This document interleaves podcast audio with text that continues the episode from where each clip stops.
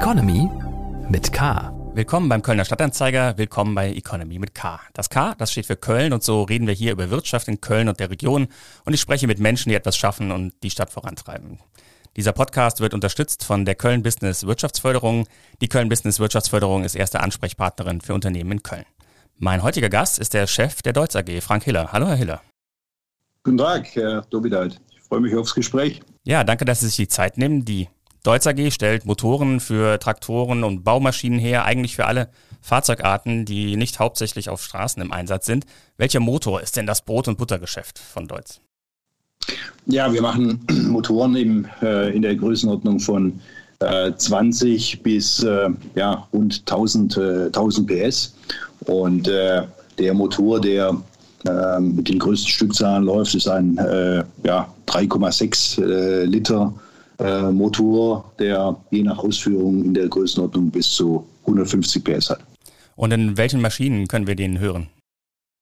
Wir bedienen alles, was außerhalb der, der Straße stattfindet. Mhm. Wir reden immer bei unseren Kunden von, von dem Offroad-Geschäft. Im Wesentlichen geht es in, in äh, Traktoren, es äh, geht in Baumaschinen, aber auch in äh, Logistikanwendungen, beispielsweise schwere Gabelstapler oder Hebearbeitsbühnen. Das sind so unsere äh, Kunden, äh, die in diesem Feld sich bewegen. Viele Menschen verbinden Deutz ja in erster Linie mit Traktoren, die man halt mal sieht, wenn man äh, auf dem Land ist. Äh, die sind dann grün und da steht auch Deutz drauf, aber das ist ja nicht Ihr Produkt. Nee, die Historie von Deutz ist äh, der Motor. Man war das erste Motoren Werk der Welt und äh, hat auch hier nam, namhafte Ingenieure äh, bei Deutz gehabt. Da können wir sicherlich gleich nochmal drauf eingehen, aber solche Namen wie Maybach, Daimler und Bugatti, die haben bei Deutz gearbeitet und äh, man hat äh, sich voll auf das Motorengeschäft konzentriert, hat das auch sehr erfolgreich gemacht und hat dann im Lauf der Jahre andere Geschäfte mit dazugenommen, hat Endprodukte äh, hergestellt. Äh, vor rund ja, 30 Jahren hat man sich wieder von diesen Aktivitäten ähm, getrennt und konzentriert sich jetzt wieder auf das, äh, mit dem wir groß geworden sind, äh, Herstellung von Motoren. Diese Motoren gehen dann halt in den, in den Offroad-Bereich.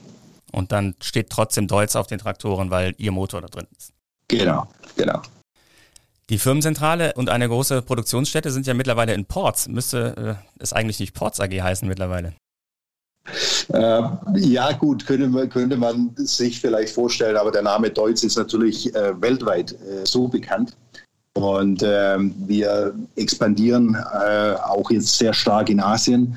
Und dort ist äh, der Name Deutz ist ein extrem äh, starker Markenname, so dass natürlich eigentlich noch niemand auf die, auf die ähm, Fragestellung gekommen ist, ob wir unser Unternehmen umbenennen sollen in einen neuen Stadtteil, bloß weil wir dorthin gezogen sind. Also von daher wird das Unternehmen, egal wo es ist, und wir haben natürlich mehrere Produktionsstätten weltweit, wird auch in der Zukunft Deutz heißen. Ich habe natürlich ein bisschen gefragt, weil hier in Köln ist natürlich immer ein Thema der Verkauf der Grundstücke äh, der alten Zentrale von Deutz. Ähm, und auch wenn man ihre Prognosen ähm, schaut, dann spielt das ja eine große Rolle, was mit den Grundstücken passiert.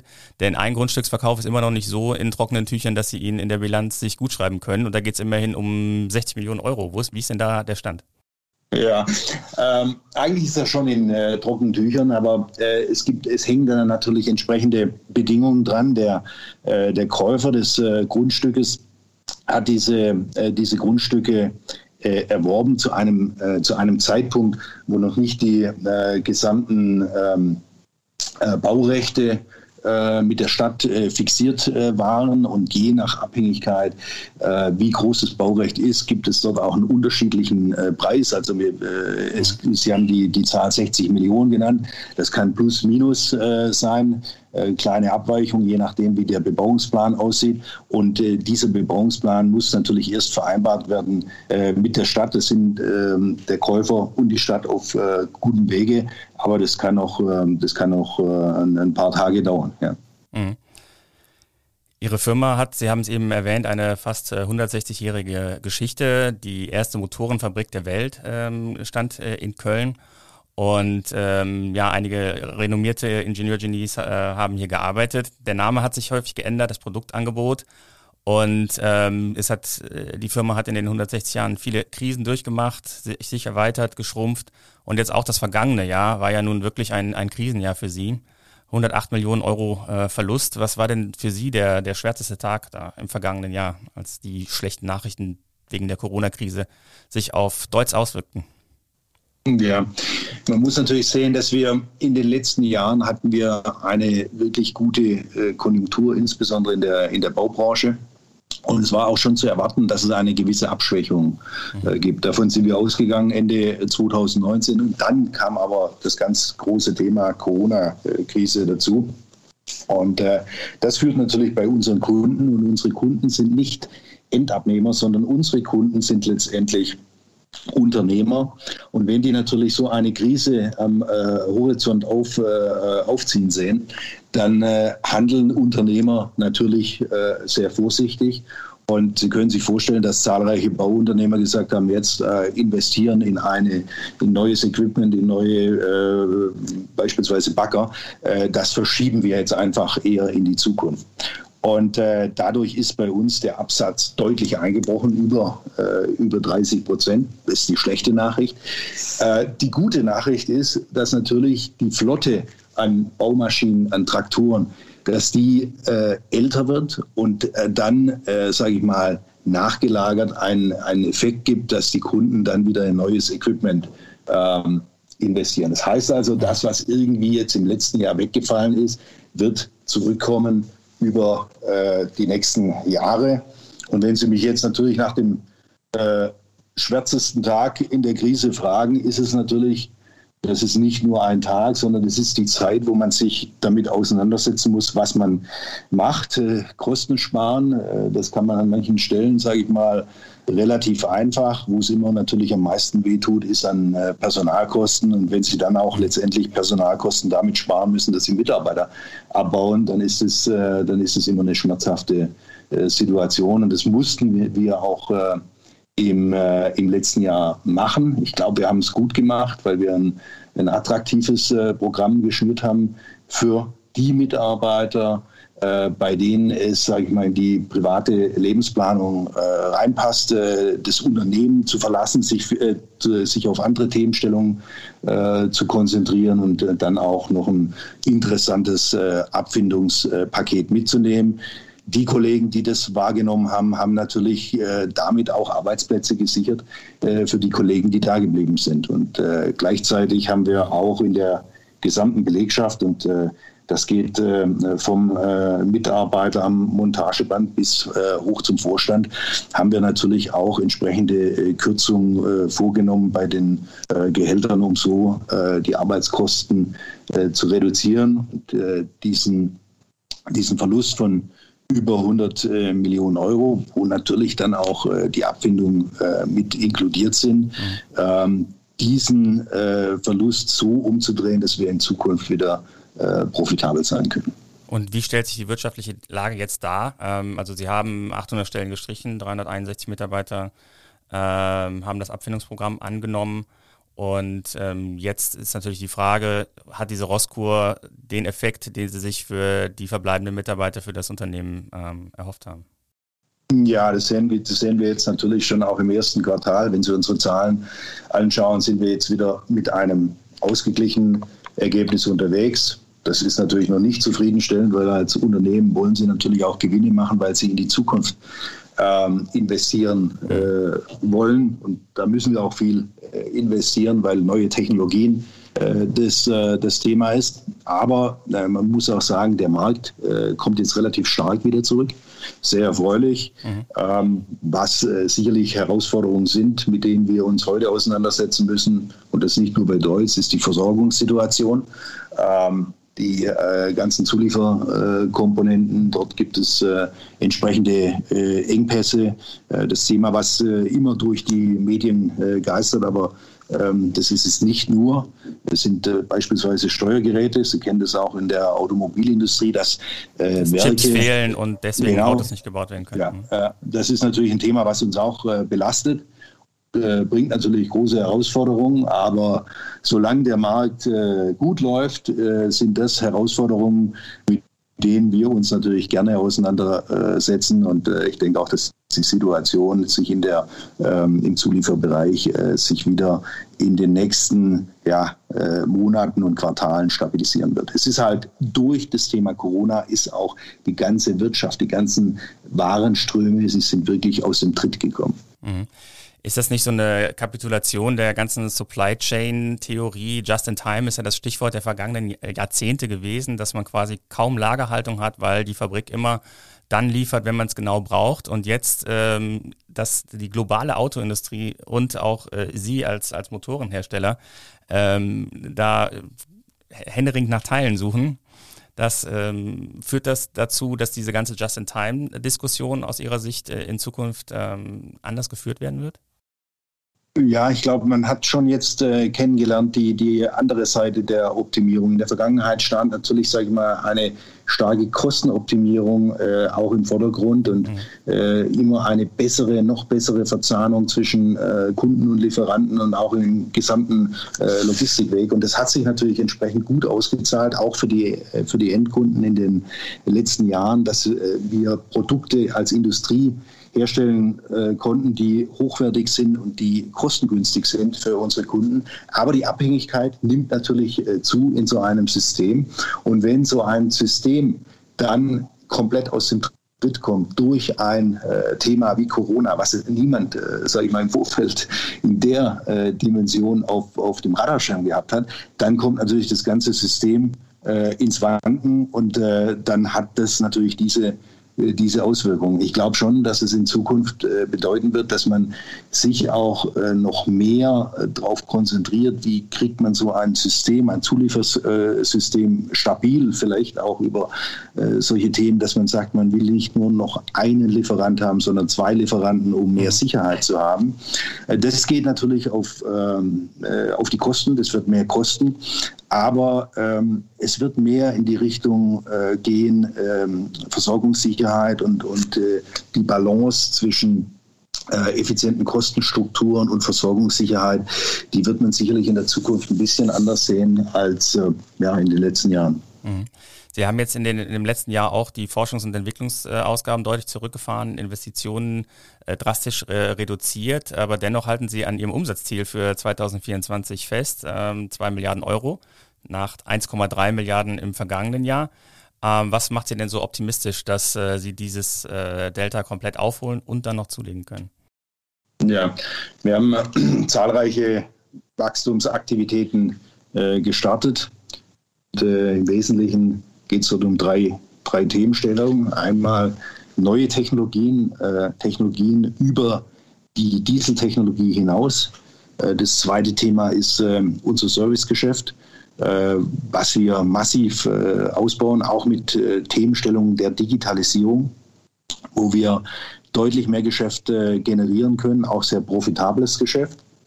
Und das Dritte ist das Thema Internationalisierung, insbesondere mit dem Schwerpunkt Wachstum in Asien. Das sind die drei Themenstellungen, die dem Unternehmen in der Zukunft deutlich, ein deutliches Wachstum ähm, bringen werden.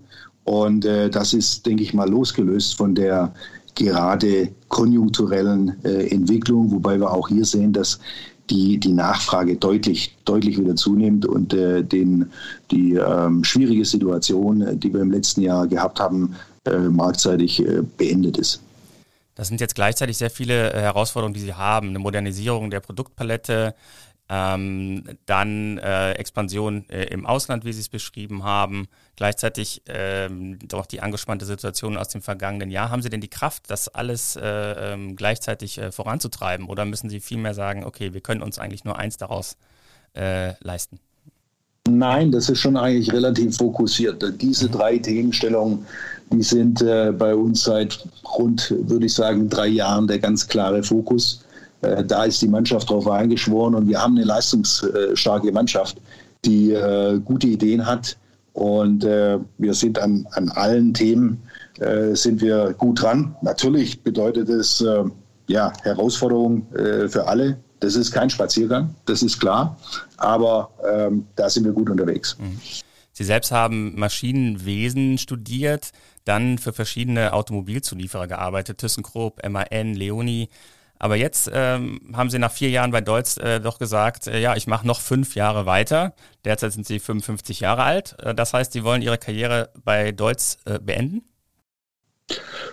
Ja, ich weiß noch nicht, ob, was ich was ich mit 60 dann mache oder nicht mehr mache, aber auf jeden Fall macht es mir unheimlich Spaß äh, bei Deutsch. Ähm, es ist eine, äh, eine tolle Mannschaft. Wir haben einen tollen Geist in der, äh, in der Firma und wir haben ein tolles Produkt. Ja, und äh, äh, bedienen damit auch, sage ich mal, wirklich äh, namhafte namhafte Kunden und wirkliche Champions in der Branche. Aber man muss schon wirklich sagen, das Produkt Motor und wir kommen wir kommen von dem Thema Verbrennungsmotor, entwickeln uns in andere Technologien hinein.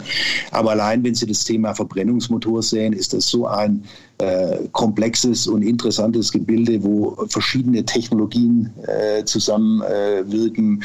Äh, ähm, Sie brauchen Elektronikkompetenz, Sie müssen Thermodynamik äh, kennen, Mechanik spielt eine wesentliche Rolle. Also es ist ein unheimlich äh, spannendes äh, Umfeld. Und äh, da bin ich gern äh, auch noch in den nächsten Jahren bei Deutz.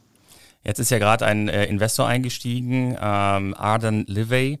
Dem Unternehmen wird eine Verbindung zur Hastor-Familie nachgesagt und die haben mit ihrem Automobilzulieferer Prevent durchaus mal für Schlagzeilen gesorgt, als sie bei einem Konflikt mit Volkswagen dafür gesorgt haben, dass Volkswagen in Teilen nicht mehr produzieren konnte. Und vor allen Dingen hat äh, diese, diese Familie auch einmal eine feindliche Übernahme eines Autozulieferers versucht, der Gramma AG. Wird der Druck von außen auf Sie dadurch noch höher? Na, es, äh, ich würde mal sagen, auch äh, wie, wie, auf der Kunden- oder auf der Lieferantenseite, so ist es auch bei den, bei den Investoren. Äh, da gibt es natürlich, sage ich mal, Investoren, äh, die haben sie gerne und Investoren, die haben sie weniger gern. Und in diesem Fall können wir das noch gar nicht äh, wirklich einschätzen, weil da noch keine äh, Transparenz da ist. Aber wir sind da bei dem Thema natürlich äh, extrem, äh, extrem wachsam und äh, gucken uns das genau an und äh, werden auch die geeigneten Maßnahmen äh, dann, wenn notwendig, treffen. Also da wird uns nicht Angst und Bange, da sind wir gut aufgestellt. Das ist alles, was ich zu dem Thema sagen kann und auch möchte. möchte. Mhm. Ich habe mit einem großen Investor aus Köln vor kurzem ähm, gesprochen und in Vorbereitung auf dieses Interview ihn gefragt, was er von der Deutz AG hält und der bekam direkt so einen mitleidigen Blick, weil er direkt an Dieselmotoren dachte und die ganze Diskussion über Emissionen, Klimawandel und so weiter ähm, und meinte, die Aktie, da wird er lieber äh, deswegen äh, die Finger von halten. Wie ist denn Ihr Plan, um, äh, um dieses Bild ähm, vielleicht bei anderen Investoren auch ähm, zu ähm, ändern? Ja, man muss natürlich sagen, der äh, Verbrennungsmotor ist äh, in vielen Fällen, sage ich mal, äh, in der Kritik und äh, in vielen Fällen auch, sage ich mal, nicht immer ähm, in, in richtiger Weise. Äh, wenn wir über das Thema, natürlich wollen wir alle irgendwo CO2-neutral werden. Und äh, dort ist ein Verbrennungsmotor mit fossilen äh, Kraftstoffen ist natürlich ein Thema, was wir in der Zukunft, ähm, in der Zukunft reduzieren wollen. Die Diskussion, die Sie äh, generell haben zu Verbrennungsmotoren, ist heute natürlich stark aufgeladen und aber auch stark fokussiert auf den auf den Pkw-Bereich. Und hier findet ein, ein, ein, deutlicher Wandel statt. Also die, wenn Sie die ganzen Hersteller sehen, kommen alle mit hybrid äh, vollelektrischen äh, Fahrzeugen. Und äh, es gibt oft die Diskussion mit Tesla, aber mittlerweile, denke ich, äh, hat die deutsche Industrie mit den Kompetenzen in der Automobilindustrie wirklich wieder die Vorreiterstellung in diesem äh, Bereich Elektrifizierung eingenommen. Das Thema, was für uns dort relevant ist, ist, dass diese Technologien, diese Entwicklung, die kommen auch zum Schluss immer bei uns an. Die kommen zeitverzögert an. Äh, die gehen erst in den Nutzfahrzeugbereich. Sie hören jetzt äh, zahlreiche Diskussionen über schwere Nutzfahrzeuge. Kann man die elektrisch betreiben? Muss der Wasserstoff eine Rolle spielen? Und dann kommen diese Themenstellungen auch bei uns bei Offroad-Motoren an. Und das Thema war uns seit längerer Zeit klar. Deswegen haben wir vor rund vier Jahren schon eine, ähm, eine Strategie mit alternativen ähm, ähm, Antriebssystemen äh, gegründet. Wir haben das äh, damals stark auf das Thema Elektrifizierung äh, fokussiert, E-Deutz. Und äh, haben auch gesagt, wir äh, Wahrscheinlich würden wir es auch sogar alleine hinkriegen, weil äh, so viel Kompetenz im, im Unternehmen ist, auch äh, Kompetenz in Richtung Elektrifizierung.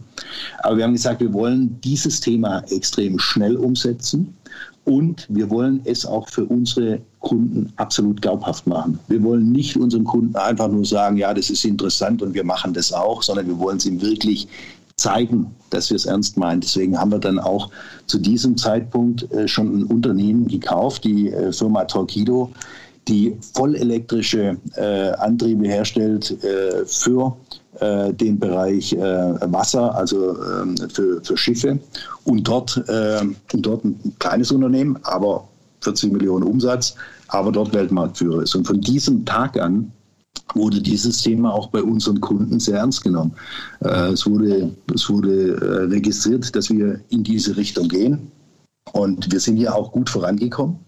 Äh, wir werden die ersten elektrischen ähm, Serienanwendungen werden wir zum Ende oder Anfang nächsten Jahres vorstellen. Und jetzt kommt noch mal eine ganz andere Schiene dazu. Das ganze Thema Wasserstoff, was jetzt auch letztendlich ausgelöst durch Corona-Krise, Investitionsprogramm, äh, Investitionen in, in, Wasserstoff, was dem ganzen Thema nochmal einen riesen Push äh, verleitet. Und äh, das mündet in zwei Richtungen. Einmal Wasserstoff äh, in der Brennstoffzelle, was dann letztendlich integrierbar ist in unser elektrisches, elektrisches System, also in unsere E-Deutsch-Strategie. Also der Wasserstoff wird verbrannt und treibt dann einen Elektromotor an in der Maschine. Ja, er wird umgewandelt. Ja, also keine, kein Verbrennungsprozess. Ja. Aber genau das äh, ist natürlich noch ein Thema. Sie können natürlich auch den Wasserstoff in einem Wasserstoffmotor verbrennen, was letztendlich auch CO2-neutral ist. Und an beiden Themenstellungen arbeiten wir. Und äh, ja, ich sag mal, das, was äh, bei der Firma Deutz seit mehr als 160 Jahren das Gleiche geblieben ist, ist, dass wir uns um den Motor kümmern. Die Energieträger, die dort in diesen Motor eingefüllt werden, ob das früher vielleicht mal Leuchtgas war oder Benzin, Diesel, äh, Strom oder Wasserstoff, die ändern sich, aber äh, das ist das Erfreuliche und äh, deswegen sage ich auch, wir bleiben bei, äh, bei unseren Kernkompetenzen. Äh, Deutz steht äh, für den Motor, in der Vergangenheit vielleicht in den letzten Jahren stark für den Dieselmotor.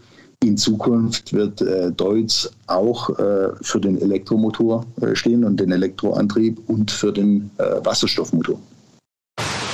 Fragengewitter. So, ich gebe Ihnen zwei Begriffe und Sie antworten spontan möglichst. Kölsch oder Wein? In Köln Kölsch. Fleisch oder vegan? Ähm, sowohl als auch weniger Fleisch in der Zukunft. Oper oder Stadion? Beides hat seine Schwerpunkte in der Zwischenzeit, nachdem man so lange kein Fußballspiel mehr mit großem Publikum gesehen hätte, hätte man mehr, oder mir geht es so, ich habe gerade mehr Verlangen nach Fußballstadion. Fahrrad oder SUV? Ähm, Fahrrad, aber ähm, Fahrrad auch an anderen Orten und da muss man es hintransportieren und hm. vielleicht äh, ist dann ein SUV in der Kombination ganz gut. Rheinauhafen oder Schelsig? Ähm, Rheinauhafen, äh, weil ich dort äh, privat wohne und äh, ich finde es einfach faszinierend, äh, direkt am Rhein zu wohnen und die Schiffe vorbeizusehen, äh, vorbeizufahren sehen. Also ein Nachbar von Herr Podolski. Genau, ja. Nicht ganz so weit oben. Android oder iPhone? Ähm,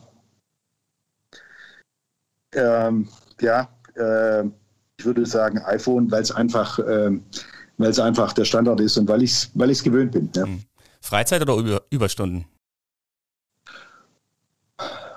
Ja, äh, ohne Überstunden geht es nicht. Ja.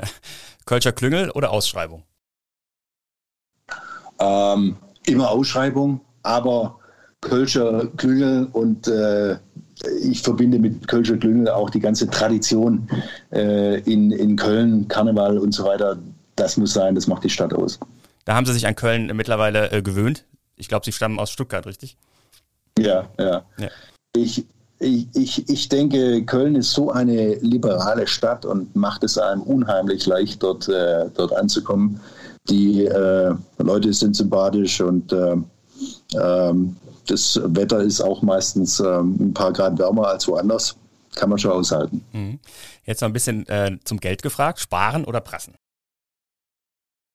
Ja, wenn es, wenn es um, um die wichtigen äh, Sachen geht, auch äh, im, im Unternehmen, äh, das, was wir jetzt für neue Technologien ausgeben, ist nicht sparen, sondern das ist äh, prassen. Ja. Mhm. Aktie oder ETF? Ähm, die Mischung macht's. Risiko oder Sicherheit? Ähm, sicher unterwegs zu sein ist immer gut, aber ich glaube, äh, ganz ohne Risiko geht es nicht. Man muss halt kalkulierbare Risiken eingehen. Und man muss sich über die Risiken bewusst sein und dann kann man auch entsprechende Gegenstrategien äh, machen, so dass man die größten Risiken ganz gut absichert. Und zum Schluss Evolution oder Revolution?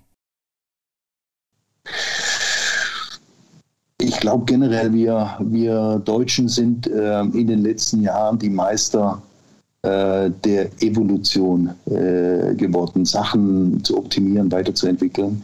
Und ich glaube, wir brauchen mehr ähm, revolutionäre, destruktive äh, Ideen. Da ist einiges jetzt auch passiert durch Startups und so weiter, aber ich glaube, dass äh, da müssen wir äh, mehr machen. Das macht auch uns letztendlich, wenn wir das machen, schneller. Dann kommen wir vielleicht nochmal zu der E-Strategie zurück, die Sie eben erwähnt haben. E-Deutz haben Sie es genannt. Ähm, Sie wollen in den kommenden Jahren da auf einen Umsatzanteil von 5 bis 10 Prozent kommen. Das ähm, ist ja jetzt nicht so der, der riesige Sprung. Ähm, wo ist denn da das, das Hindernis? Sind es die Kunden, die äh, noch nicht richtig wissen, wie sie mit einem ähm, Elektrofahrzeug klarkommen sollen? Oder ist es tatsächlich die Frage, dass es technisch einfach noch nicht so weit ist für solche schweren Maschinen? Mhm. Ja, während beispielsweise im Pkw-Bereich durch manche Firmen, sage ich mal, es nach vorne hin geklärt ist, dass, dass Elektrifizierung, der Elektroantrieb äh, die zukünftige Lösung äh, sein wird, ist es bei uns äh, doch vielseitiger. Unsere äh, Antriebssysteme finden Anwendung in unterschiedlichsten ähm, Geräten, äh, Einsatzorten und so weiter. Und dort gibt es durchaus ähm, Lösungen, wo man sich heute einen, einen Elektroantrieb noch nicht vorstellen kann. Auch die nächsten 10, 15, äh, 15 Jahre nicht. Wenn Sie sich vorstellen, ein, beispielsweise ein Ackerschlepper, äh, der 10 Stunden oder von mir aus im Schichtbetrieb äh, den, den Acker pflügt, da haben Sie keine Ladeinfrastruktur. Äh, die Größe der Batterie, äh, die wäre so groß, da müssten Sie einen Anhänger hinterherziehen. Äh, das sind Themenstellungen, wo Sie sagen, da, da wird es nach wie vor ein äh, hocheffizienter äh, Dieselmotor sein, vielleicht auch ein, ähm, ein Motor, den wir zukünftig mit Wasserstoff äh, betreiben. In jedem Fall müssen wir für solche Anwendungen müssen wir auch den, äh, den, den, den Dieselmotor äh, weiterentwickeln in hinsichtlich, äh, hinsichtlich ähm, Abgasemissionen, Geräuschemissionen und so weiter. Also es wird bei uns äh, wird es eine Berechtigung geben, äh, auch für eine Vielfalt unterschiedlicher Antriebe. Es wird nicht so sein, dass man sagt, es wird alles äh, zum Schluss elektrisch oder alles mit Wasserstoff oder alles mit her herkömmlicher äh, Verbrennungstechnologie. Deswegen äh, und weil natürlich diese Technologie bei uns äh, zeitverzögert, ich hatte das vorher kurz angesprochen, äh, kommt, gehen wir davon aus, dass ja, 23, 24 wir über fünf bis zehn Prozent unseres Umsatzes sprechen. Jetzt kann man natürlich sagen, äh, warum macht man so große Aufwendungen, wenn dann zum Schluss nur fünf oder zehn Prozent ähm, elektrisch oder äh, elektrifizierte Antriebe da sind. Mhm.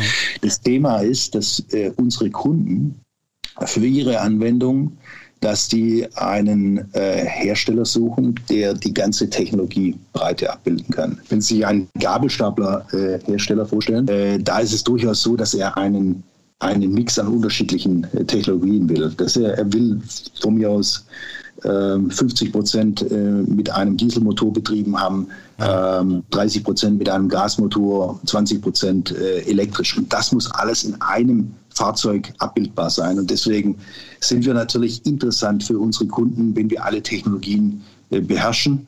Und wir kriegen dann vielleicht den Auftrag für die gesamte Baureihe, weil wir in der Lage sind, auch den elektrischen Antrieb abzubilden. Sie haben jetzt gesagt, Sie wollen die ersten Anwendungen mit E-Antrieb äh, Ende des Jahres, Anfang kommenden Jahres vorstellen.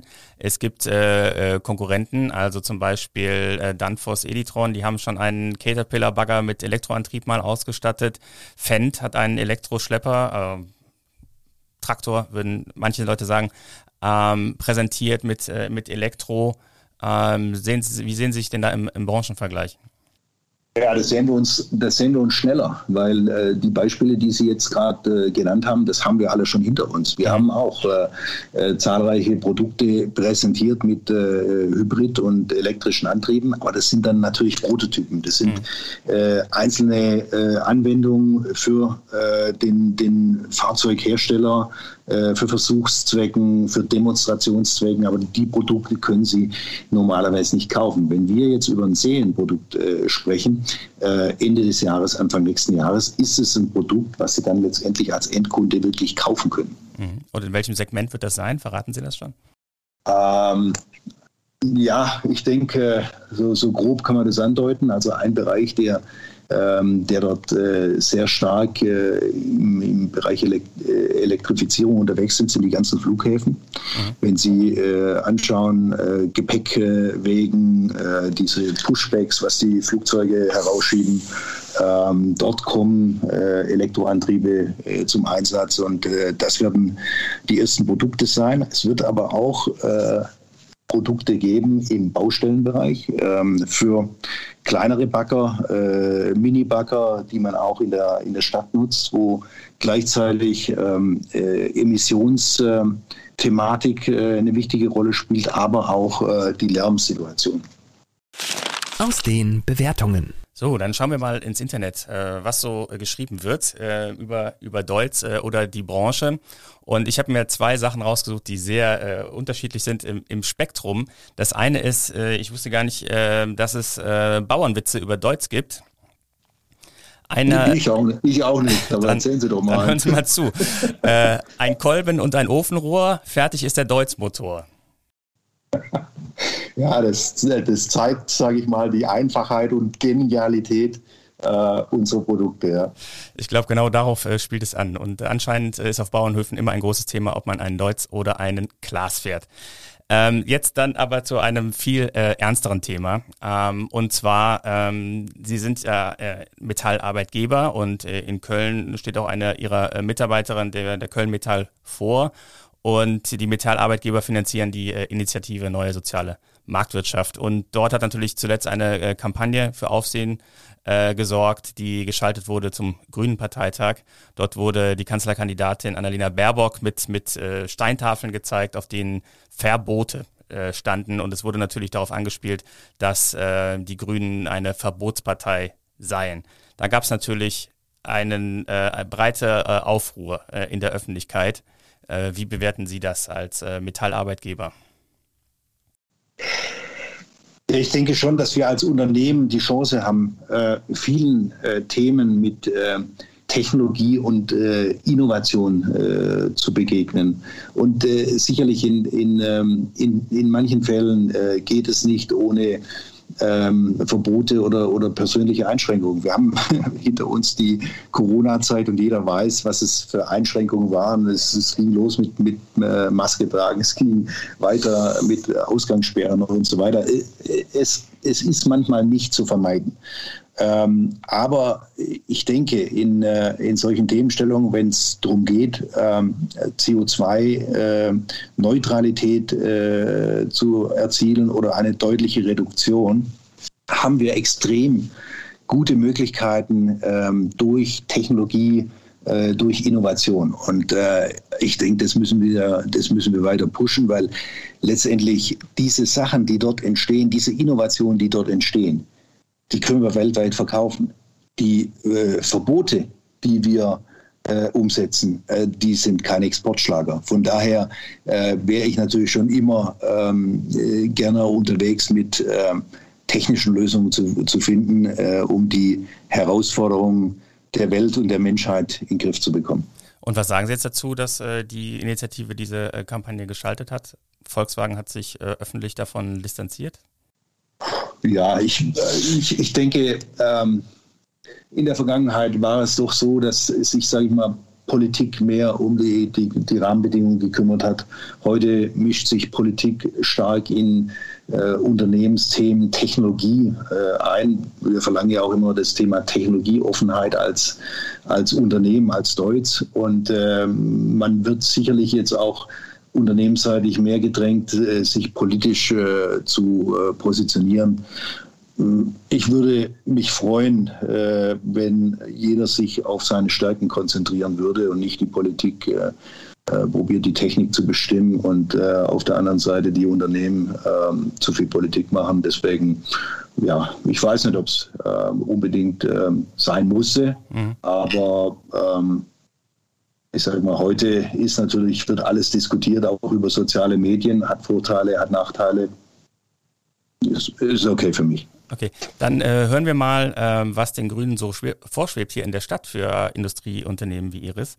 Äh, ich hatte zuletzt mit Sandra Schneeluch gesprochen. Sie ist äh, Wirtschaftspolitiker der Grünen äh, im Kölner Stadtrat und auch Mitglied in bundesweiten Wirtschaftsgremien äh, der Grünen. Und sie hat Folgendes gesagt.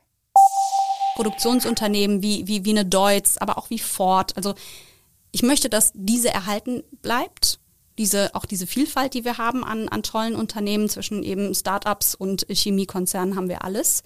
Ähm, aber jede dieser Firmen muss, müssen, muss sich halt fragen, ist mein Geschäftsmodell zukunftsfähig?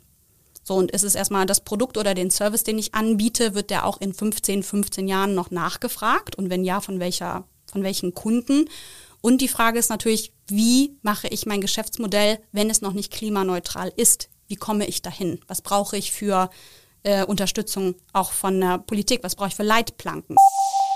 Was für Leitplanken brauchen Sie denn von der Politik, äh, um klimaneutral und zukunftsfähig zu werden? Also die Aussage ist erstmal gut, ja. ja. Äh, dass wir sowas, äh, dass wir sowas in, äh, in Köln und in Deutschland erhalten wollen, weil wir müssen uns darüber klar sein, die Produkte, die wir herstellen, die werden auch in der Zukunft benötigt. Und wenn wir diese Produkte nicht bei uns machen, äh, dann werden sie woanders auf der, auf der Welt gemacht und vielleicht auch zu Bedingungen und Konditionen, ähm, äh, die wir hier deutlich besser machen können. Also ich finde die Aussage gut. Äh, wenn Sie fragen nach den, nach den Rahmenbedingungen, die wir brauchen äh, von der Politik, ist es ein wichtiges Thema. Erstens mal, wenn ich jetzt nur für Deutsch spreche ähm, und wir reden über das äh, Thema CO2-Neutralität, wir brauchen Fokus auf die Sachen, die wir äh, produzieren, die Sachen außerhalb der Straße. Es geht nicht nur um PKWs und es geht nicht nur um Nutzfahrzeuge, auch unsere Produkte sind entscheidend für das Thema CO2-Neutralität, äh, aber auch für den Wohlstand im Land. Mhm. Hier hängen zahlreiche ähm, mittelständische Unter äh, Industrien äh, dran, an der ganzen äh, Baubranche, an, in dem äh, Bereich Agrartechnik. Da sind wir wirklich weltweit führend. Und äh, deswegen braucht es einerseits erstmal Fokus auch auf unser Geschäft, auf das, was außerhalb der Straße stattfindet. das andere Thema äh, ist das Thema Technologieoffenheit. Wir müssen letztendlich, sage ich mal,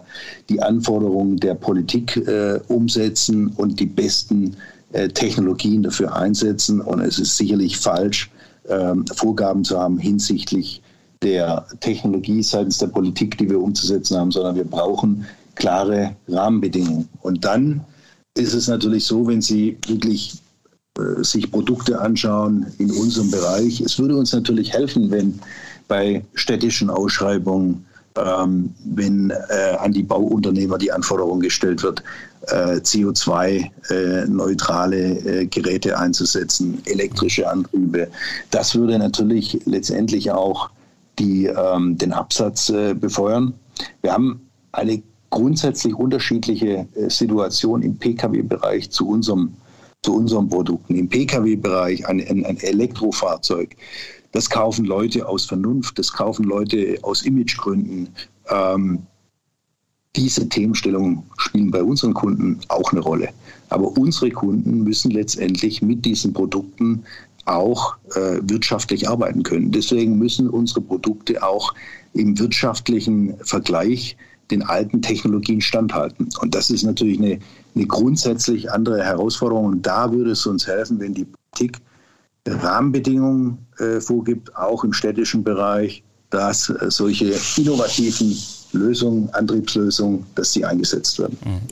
Sie setzen für die äh, Expansion vor allen Dingen auch auf China. Das ist ein Thema, was wir jetzt noch nicht so weit äh, angesprochen haben. Ähm, dort wird eine große Fertigung aufgebaut oder hat begonnen äh, in Zusammenarbeit mit, mit Sani, dem großen Baumaschinenhersteller in China.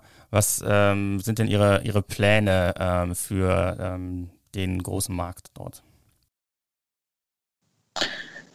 Ja, wir haben uns vor drei Jahren unseren ähm, Auftritt äh, insbesondere in, in, in China äh, komplett neu aufgestellt und äh, haben dort eine sehr wichtige Partnerschaft mit Sani. Die ist nicht alles, aber die macht schon sehr viel unserer Asienstrategie aus. Man muss wissen, dass Sani der größte Baumaschinenhersteller äh, in Asien ist, wird sicherlich auch noch international äh, sehr wachsen. Äh, Sie müssen sich vorstellen, in einem guten Jahr, ähm, beispielsweise 2019, hat die Deutz AG 190.000 Motoren äh, produziert.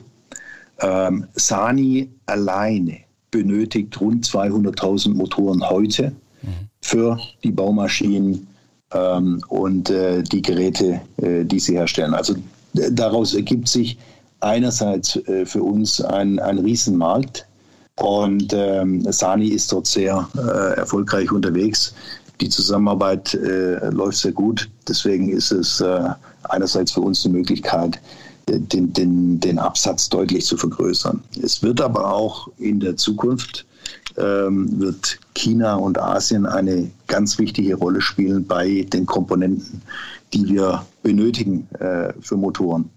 Ähm, Sie wissen, dass wir heute viele Sachen, äh, sage ich mal, von Lieferanten beziehen und eine relativ geringe Wertschöpfungstiefe haben, uns wesentlich, im Wesentlichen auf äh, die Montage äh, konzentrieren. Es gibt noch einige Produkte, die wir selber mechanisch bearbeiten, herstellen, aber das sind deutlich ähm, das ist ein deutlich überschaubarer Umfang und wir kaufen sehr viel von Lieferanten. Und auch hier wird China ähm, insbesondere unter dem Gesichtspunkt Versorgungssicherheit eine wichtige Rolle spielen. Deswegen ist es auch wichtig für uns, in China präsent zu sein mit unserer Einkaufsorganisation und dort bei äh, asiatischen ähm, Lieferanten entsprechend einzukaufen. Trotzdem ist die Expansion in China ja vor allen Dingen auch ein Zeichen, dass halt ähm, ähm, Deutschland vielleicht als Standort nicht mehr so geeignet ist, um als Industrieunternehmen zu expandieren. Wie lange wird sich denn Industrie in Köln halten können? Ja, wir haben ja äh, ein, ein, langfristiges Beschäftigungssicherungsprogramm äh, geschlossen mit äh, der Gewerkschaft und, äh, und dem Betriebsrat. Und äh, es wird äh, natürlich so sein, dass wir hier schon äh, in Köln auch äh, versuchen, die, die innovativen und zukunftsträchtigen Sachen zu machen. Beispielsweise das ganze Thema neue Technologien ist stark fokussiert äh, auf den Standort Köln. Ähm, heißt nicht, äh, dass wir das dann letztendlich nur vermarkten in Deutschland, sondern das ist ein weltweites Thema. Auch wenn Sie Asien sehen, hier entsteht ein, ein extrem großer Markt für ähm, ähm, alternative Antriebe, für elektrische Antriebe. Auch die Anforderungen der Kunden sind dort sehr hoch. Aber das wollen wir, das Kompetenzzentrum äh, für diese innovativen Sachen, äh, sehen wir auch in, den, äh, in der Zukunft äh, in Köln. Herr Hiller, ganz herzlichen Dank für dieses Gespräch. Danke, dass Sie die Zeit genommen haben. Ja, danke schön, Herr Dobedat. Das war Frank Hiller, Vorstandschef der Deutz AG. Dieser Podcast wird unterstützt von der Köln Business Wirtschaftsförderung. Die Köln Business Wirtschaftsförderung ist erste Ansprechpartnerin für Unternehmen in Köln. Die Abonnenten des Kölner Stadtanzeiger machen es möglich, dass Sie diesen Podcast hören können. Wenn Sie unabhängigen Journalismus unterstützen wollen, empfehlen wir Ihnen ksta.de slash Abo. Und ich möchte auch noch den zweiten wöchentlichen Podcast des Kölner Stadtanzeiger Ihnen ans Herz legen. Das ist Talk mit K. Dort spricht die stellvertretende Chefredakteurin des Kölner Stadtanzeiger Sarah Brasak regelmäßig mit Kölner Persönlichkeiten wie Karl Lauterbach, Gerne einfach mal reinhören. Wir hören uns dann in der kommenden Woche wieder bei Economy mit K und ich freue mich über jeden, der uns abonniert und empfiehlt. Tschüss.